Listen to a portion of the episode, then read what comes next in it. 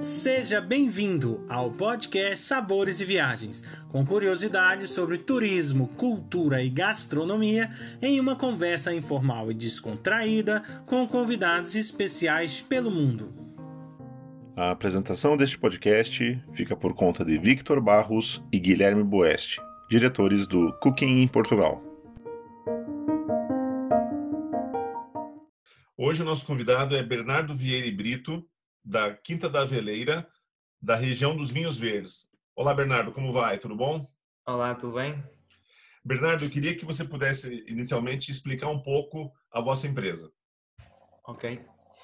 Uh, nós, nós somos uma empresa familiar, portanto, temos já uh, bastante tradição na, na parte de, de, produção de vinho uh, e começamos há cerca de sensivelmente 10 anos, 10, 11 anos, que foi quando alteramos a nossa morada para a quinta atual, uh, e onde já havia vinha, e portanto nós fomos fazendo uma recuperação total, seja da casa, seja da, da, da zona das vinhas, e portanto foi tudo plantação nova.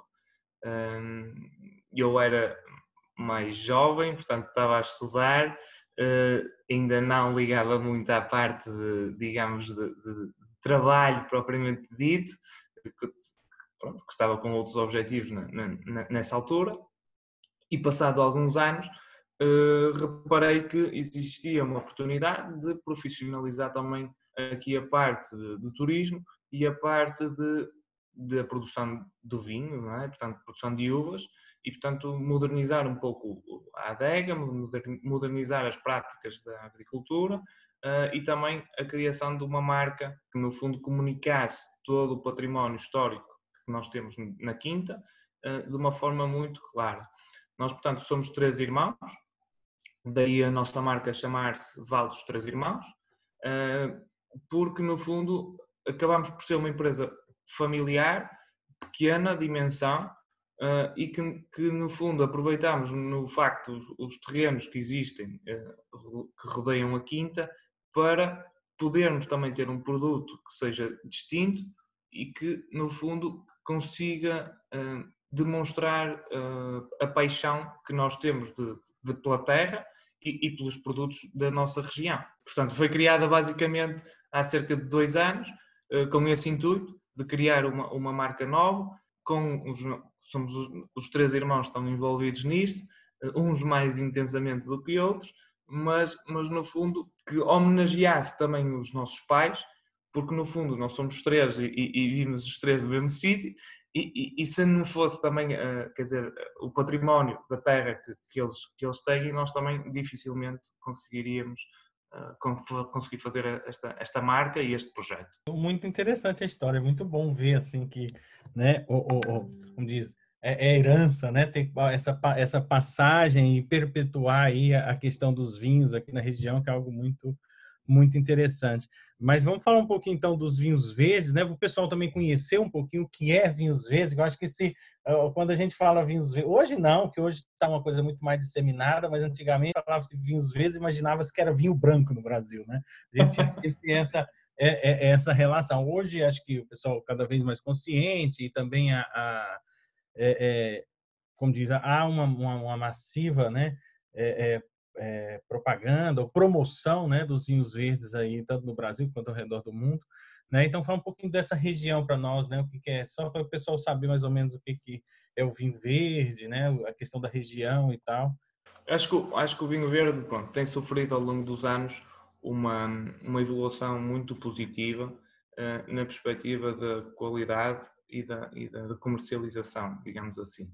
Um, se olharmos há cerca de 15, 20 anos e, e, e virmos e assistirmos a esta, a esta evolução, vemos que os produtores uh, deram grandes passos na, na, na, qualidade da produção e também na parte de adega, digamos assim, foram feitas um, muitas alterações e, portanto, muitas modernizações que aumentou bastante o padrão de qualidade do vinho verde, quer dizer, médio que, que, circula no mercado. Nós vemos, quer dizer, bons exemplos de, de por exemplo, a questão do, do loureiro, do, do, que é uma casta muito tradicional na região dos vinhos verdes, o arinto também, o azal, o avesso, o alvarinho, que, que também é mundialmente conhecido, uh, e já existem experiências, digamos assim, fora uh, do continente europeu, portanto, o que, o que, demonstra o bom trabalho que foi, foi realizado nos últimos anos. E, portanto, vemos que os vinhos verdes são vinhos que têm uma característica uh, distinta em relação a, a, vinhos maduros, propriamente falando. Uh, são vinhos que se apresentam muito jovens, uh, de uma maneira geral, é? portanto, com castas muito tradicionais, sempre recorridos a, a estas castas.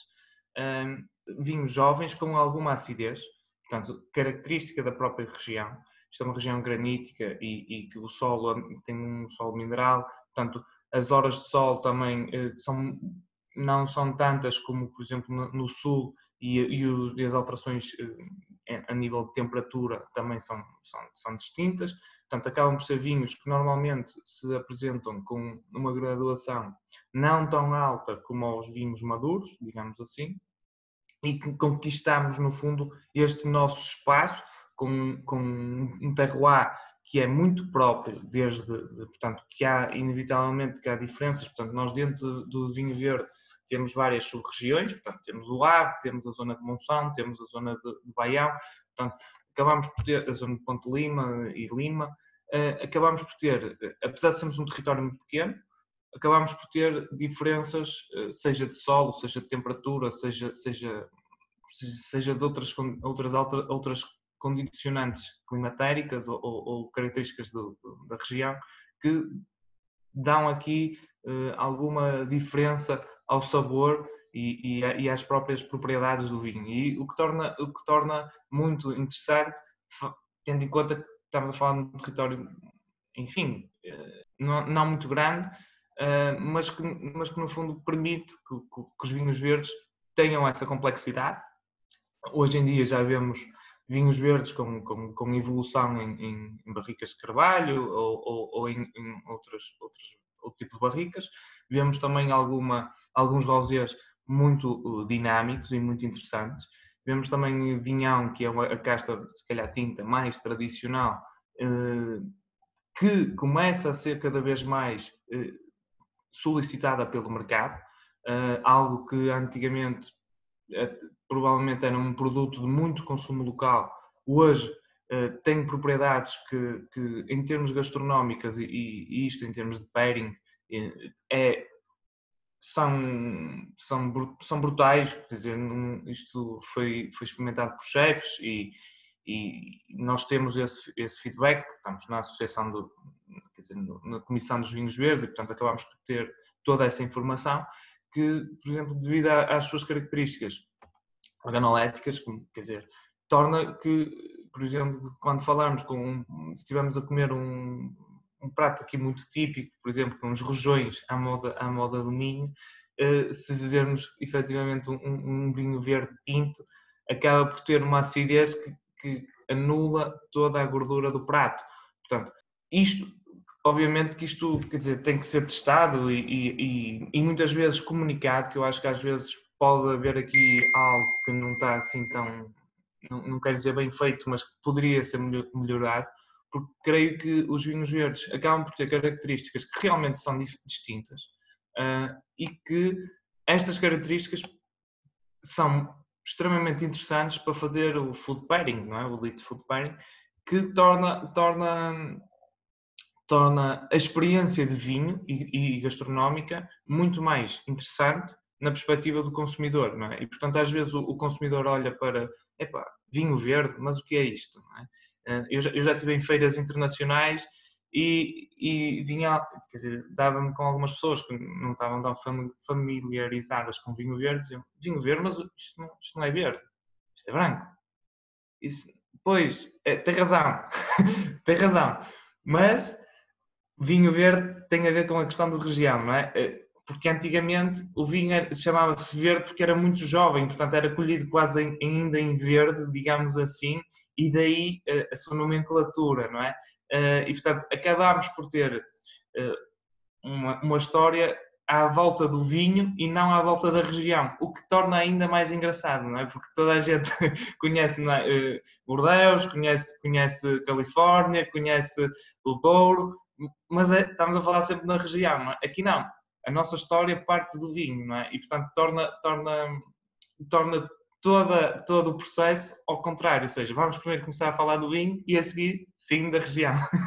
portanto, acho que, é, acho que os vinhos verdes nessa, nessa perspectiva dá aqui algo de história, não é? Que torna ainda mais bonito uh, todo, toda, todo, todos os envolventes que estejam na, na, produção e na comercialização, porque acaba por ser mais fácil nós, nós construirmos, uh, ou melhor, nós desconstruirmos do que, estarmos, do que, do que construir, porque para, a nível histórico acaba por ser engraçado. Nada melhor, né, numa região como a vossa, onde nasceu Portugal, existir um vinho assim autêntico que represente assim a região. E portanto eu queria que você pudesse é, nos falar um pouquinho sobre a história mesmo. É, desde quanto tempo é, existe né o vinho verde uh, e a sua produção um, o vinho verde já existe uh, há muitas há muitas gerações não é? Um, quer dizer, os primeiros, eu, eu, sei que os primeiros registros, uh, portanto, existentes, são de cerca de, de século XIV e século XV, portanto, em, em, que já havia história, história e, e, no fundo, algum, algum, algum registro, digamos assim, de produção e comercialização desses vinhos. naturalmente que nós, no caso em Guimarães, eu costumo dizer que temos excelentes produtores, uns com cada, cada produto provavelmente são, são diferentes, naturalmente, não é? E, e somos um, um bom grupo de agregados, digamos assim, em que todos nos damos bem, uh, funcionamos como equipa, temos uma pequena associação, digamos assim, uh, e acabamos por também promover um bocado o que é a história, não é? Nós sabemos que existem muitas quintas, existem muitos solares, eh, uns têm mais história do que outros, é inevitável.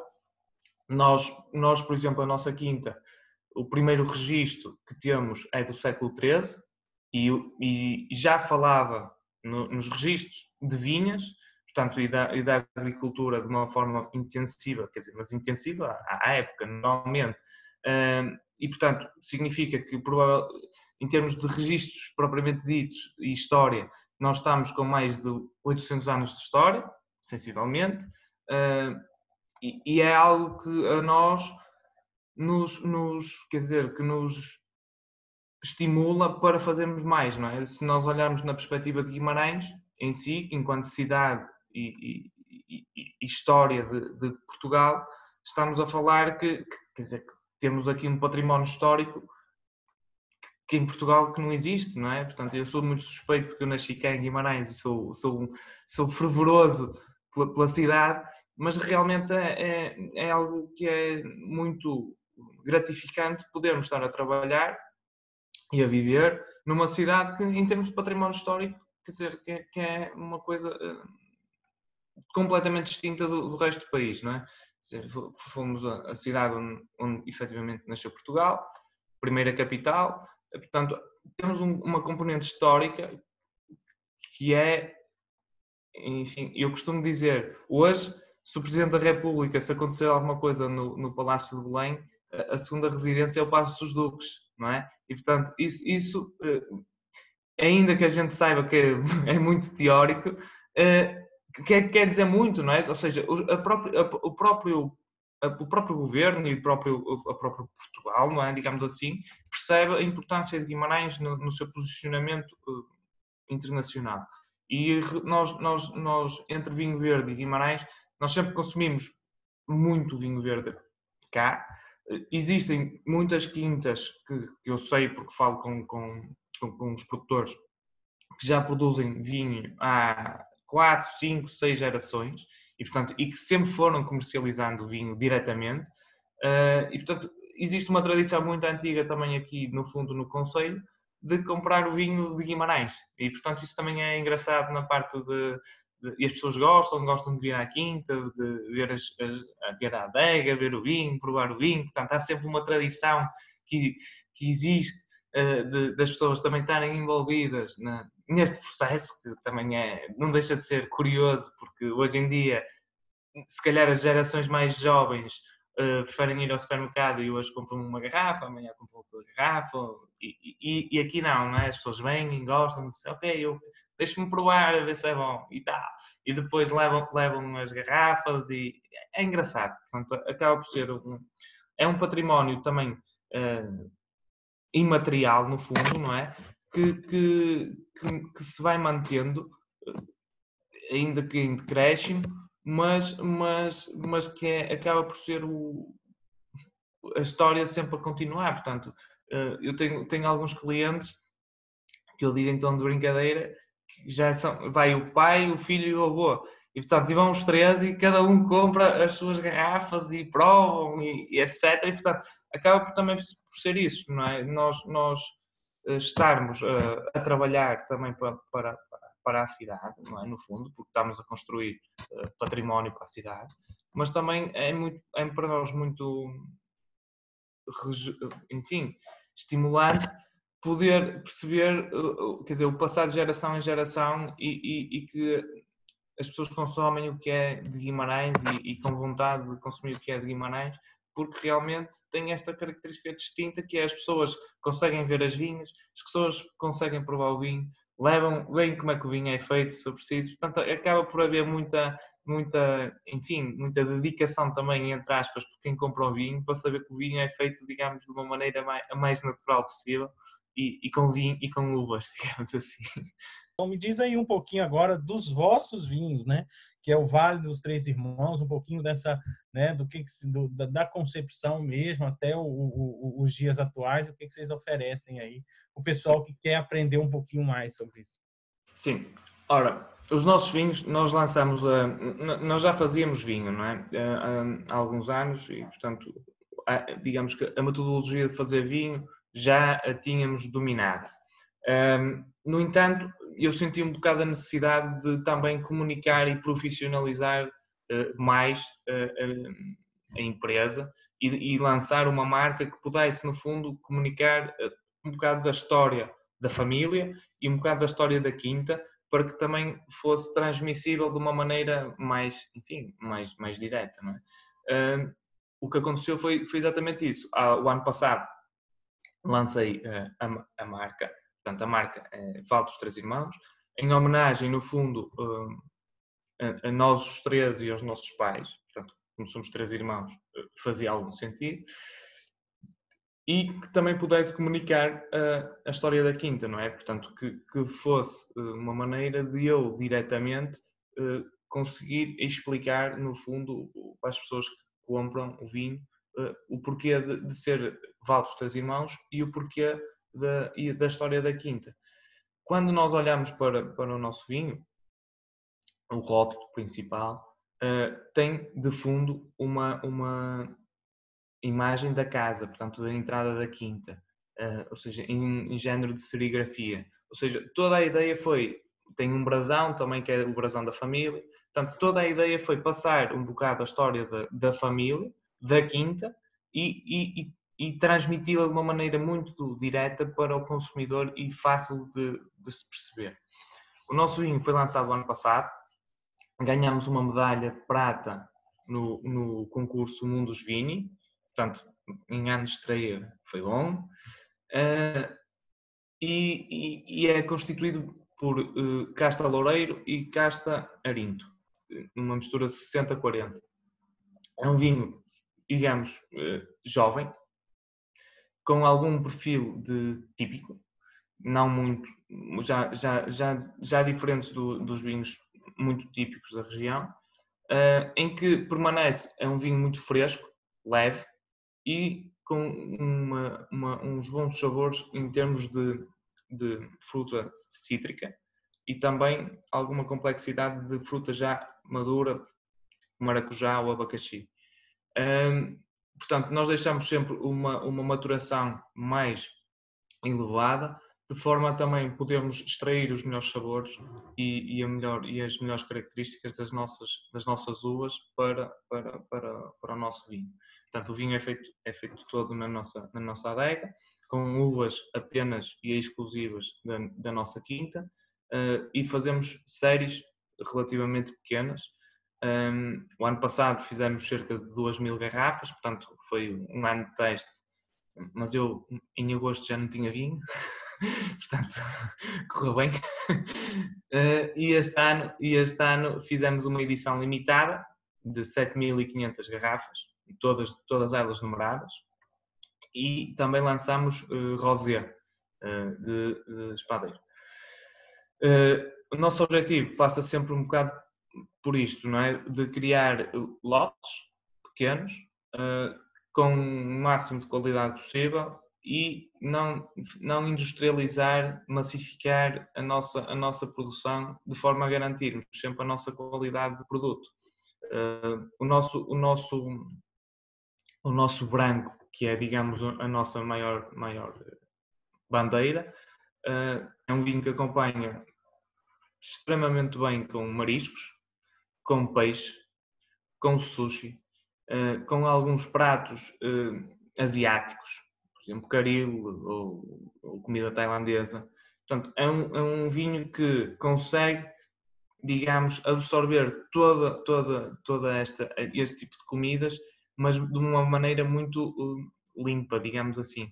Ou seja, que não incomoda na parte de, de, de mistura de sabores, e que faz o, o pairing de uma maneira muito, muito críspida, que, que, no, que, que, permite que quem esteja a comer não, não tenha os sabores cortados ou confundidos e que possa, possa aproveitar o, o melhor dos dois, digamos assim.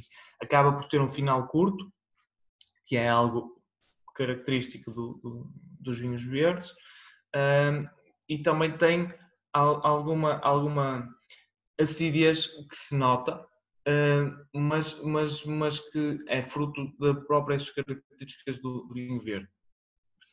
Em termos de rosé, o nosso rosé é um rosé uh, um bocado uh, adocicado, é um rosé com um aroma já a fugir para os morangos, portanto nota-se alguma presença de morangos, frutos vermelhos, também com, com a maceração em, em película com, com mais tempo, e que, que, é um vinho, por exemplo, que eu costumo dizer, é um vinho ideal para fim de tarde ou, ou, ou algo assim já um dia na piscina ou, ou, algo assim, porque, porque é um vinho que, que, que acaba por ser uh, muito, digamos, é um rosé tradicional, mas já, já numa maneira, digamos, evoluída e, e que, possa, e que possa, de facto, uh, complementar aqui com, com algumas entradas ou, ou dias mais quentes em que realmente sabe, sabe de uma maneira muito, muito particular.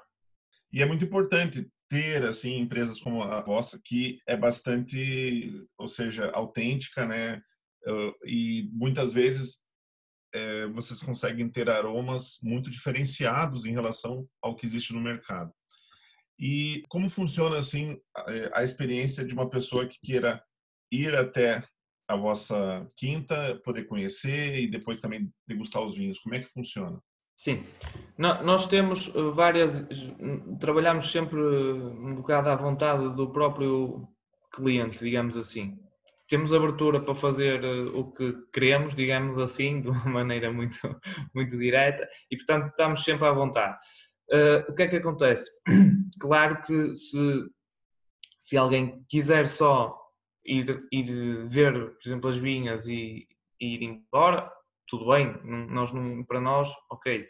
Uh, se alguém quiser, digamos, dar um passeio nas vinhas, ver a adega, a gente explicar como é que o vinho é feito, os processos, uh, mais a prova de vinhos, também fazemos, também não há, não há problema.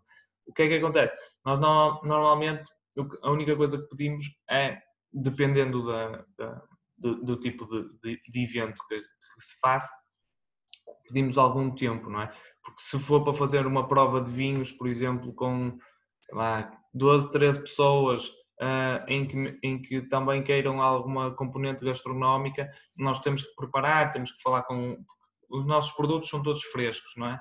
Um, nós o vinho temos o vinho guardado, portanto também não temos o vinho sempre no frigorífico, quer dizer, porque gostamos de ter tudo, digamos, muito, muito direito e, e como deve ser feito o nosso vinho está guardado, está, está em sítio sem exposição solar, portanto está tudo, digamos, direitinho. Só que, claro, não, não, não, queremos ter vinhos no frigorífico demasiado tempo, queremos que servir à temperatura ideal, com, com, com as características ideais. Uh, os produtos frescos para fazermos também as nossas refeições também são, são, são, portanto, são comprados no dia e, portanto, nós necessitamos sempre de saber com algum tempo de antecedência. Depois, nessa perspectiva de, de apenas, quer dizer, de visita às vinhas e adega, isso, isso fazemos sempre com maior maior rapidez possível, digamos assim, porque não nos implica uh, comprar nada ou alterar o nosso dia a dia de uma maneira uh, profunda.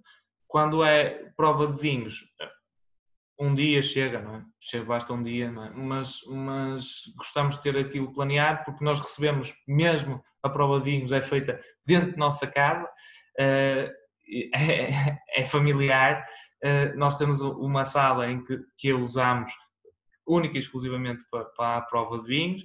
Agora com o Covid já, já tive também uh, uma pessoa e, que recebemos e, já nos adaptamos. Uh, temos o dispensador do álcool gel, temos, temos máscaras que as pessoas queiram, temos luvas, portanto os copos são desinfetados antes, antes de todos ir para lá. Portanto acabamos ter, por ter cuidados extra que são inevitáveis e que são para ficar num futuro próximo eh, e, que já estamos preparados para isso. Portanto, já, já tivemos essa experiência na perspectiva de, pronto, de, de fazer provas de vinhos um, e, portanto, agora, foi, aliás, foi a semana passada, eu, eu por acaso fiz uma prova de vinhos em que, em que já teve que ser toda readaptada, deu um bocado mais de trabalho nesta fase inicial, porque as regras são novas e nós temos que nos adaptar, mas já temos esse, esse processo todo. Uh, claro isto com agora um dia normalmente é mais que suficiente para nós podermos receber quem, quem, quem queira vir ter connosco e teremos todo, todo o gosto. É, fala um pouquinho para nós, assim, se fôssemos harmonizar os vossos vinhos, né? Que, qual que seria a sua sugestão gastronômica aí? pelo, menos um, pelo menos um prato para cada vinho, por exemplo, só para a gente, a gente fechar isso com essa parte gostosa, né? que é a gastronomia de Portugal. A rica. Eu, eu para mim, eh, é, é, acaba por ser muito pessoal, mas há, há, há, duas combinações no branco que são, são, são divinais, são muito, muito, muito, muito boas. Que é, eh, não é prato propriamente típico, mas um arroz de lavagante, por exemplo, que é algo que eu pessoalmente adoro, eh, e sushi estes dois são, são uma combinação com o vinho branco que é fenomenal, fenomenal. Eu, eu, pronto, nós temos vários restaurantes que trabalham connosco, uns, uns fazem sushi, outros fazem, fazem têm, são, portanto, marisqueiras, e, e eles dizem, quando as pessoas provam com o marisco, não, não, querem, não querem outra coisa, porque realmente o, o vinho verde acaba por complementar muito, muito bem com o marisco e não ser pesado, o que, é, o que, o que, o que ajuda bastante na parte do, dos mariscos. Não é? O marisco acaba por ser um, um, um, prato, de uma maneira geral, é um prato leve, portanto, um prato de verão. É? Nós, se formos comer um, um lavagante cozido, ou uma lagosta cozida, ou, ou quer dizer, navalheiras, portanto, tudo que seja marisco da, da nossa costa, digamos assim, portanto, marisco português, acaba por ser pratos quer dizer, leves de uma maneira, de uma maneira muito, muito clara, porque os nossos pratos em Portugal são pesados, é? de uma maneira geral. Portanto, acaba por ser um prato leve. E o nosso, e o nosso, e o nosso vinho casa muito bem com este tipo de, de pratos, não é? Que sejam pratos que, que uma pessoa aproveita a comida, que, que não confunda os sabores e que, no fundo, que consiga uh, harmonizar de uma maneira muito, muito leve, muito jovem, uh, o, o, os pratos. E aqui, no caso dos mariscos, é isso mesmo, mariscos sushi, é exatamente isso que acontece, ou seja, são pratos que, que por vezes, quer dizer, o peixe, o, o, peixe pode ser um pouco mais gordo, digamos assim, enquanto sim, mas também o próprio vinho acaba por cortar essa, essa, essa viscosidade, gordura do peixe e que harmoniza de uma maneira muito, muito, muito perfeita. Nós, nós temos esse, esse registro em termos de, de, de, vendas e feedback de clientes, que quando é com mariscos, que, que realmente o consumo é, muito, muito superior uh, e isso faz parte um bocado da, dessa, desse, desse pairing, digamos, da, da, parte da comida e do vinho. É? Na parte do rosé, eu diria que o rosé é ótimo para nós estarmos uh, numa entrada, por exemplo, se tivermos, se pretendermos um vinho para, para, para entrada, uh, é um vinho que é, que é, que é muito recomendável. Quer dizer, se tivermos a comer um, um queijo, umas, umas, tostas, um presunto, um foie gras ou, ou, ou algo, assim, uma alheira, quer dizer, acaba por ser um vinho que de entrada, portanto, é um vinho muito fácil de beber, uh, harmoniza facilmente com, com, com, muitas comidas, mas não é o, o, digamos, na minha sugestão, obviamente, não é o, o, o vinho eh, mais indicado para acompanhar pratos pesados. É? Portanto, claro que com sushi também calha bem e com, e com marisco também, porque acaba por ser uma característica da própria região do vinho verde e, e, e, das características dos nossos vinhos. Mas, um, enquanto o branco podemos utilizar com pratos também um bocadinho mais pesados, uh, e eu próprio consumo com, com por exemplo, dizer, com rojões, por exemplo, ou, ou, com feijoada. Por vezes também, se estiver um bocadinho mais quente, eu prefiro branco. Uh, e, e, e, acaba por funcionar bem na é mesma. E enquanto que o rosé se calhar não é tão indicado, mas sim para entradas ou para finais de tarde, quer dizer, uma pessoa durante a tarde dizer, recebe uns convidados e está só também ter aqui um vinho uh, uh, para, para beber e para brindar, acaba por ser um vinho também muito, muito, muito interessante nessa perspectiva e que nós também fizemos de uma, de uma maneira, a meu ver, interessante. Bernardo, muito obrigado pela sua participação no nosso podcast e nós gostaríamos que você deixasse também as redes sociais para que as pessoas possam conhecer a, a Vale Três Irmãos.